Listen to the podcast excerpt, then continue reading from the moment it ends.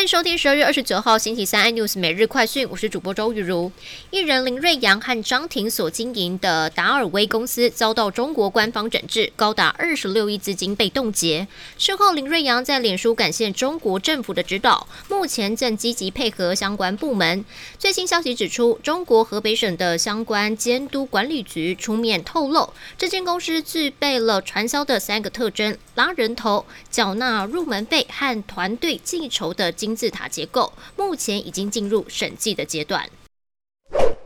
中国人口占全球比例不到百分之二十，但却囤积了全球一半以上的玉米和其他谷物。日本媒体日经亚洲报道，中粮集团从国内外收集的豆类和谷物，储存在三百一十个巨大的桶仓当中。全民所需的卡路里通过了铁路和海运传遍了全中国，而中国囤粮恐怕是全球粮价高涨的主因之一。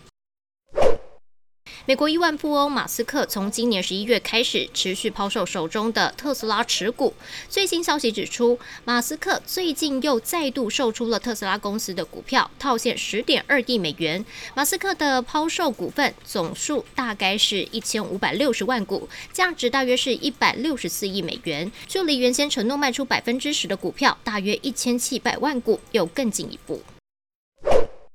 台中汉翔公司水南厂区八号厂棚集成区是发生了粉尘气爆意外，造成了一死六伤。汉翔董事长说，发生意外的工厂是切割白金、铝合金、铁零件的工厂，生产的飞机零件。而集成器为何会爆炸，是机械原因还是人员的疏失，都要详细再调查，但是不影响后续的国机国造的进度。更多新闻内容，请锁定有线电视四十八八十八 MOD 五零四三立财经台 iNews，或上 YouTube 搜寻三立 iNews。感谢台湾最大 Parkes 公司声浪技术支持。你也可以在 Google、Apple、Spotify、KKBox 收听最新的 iNews 每日快讯。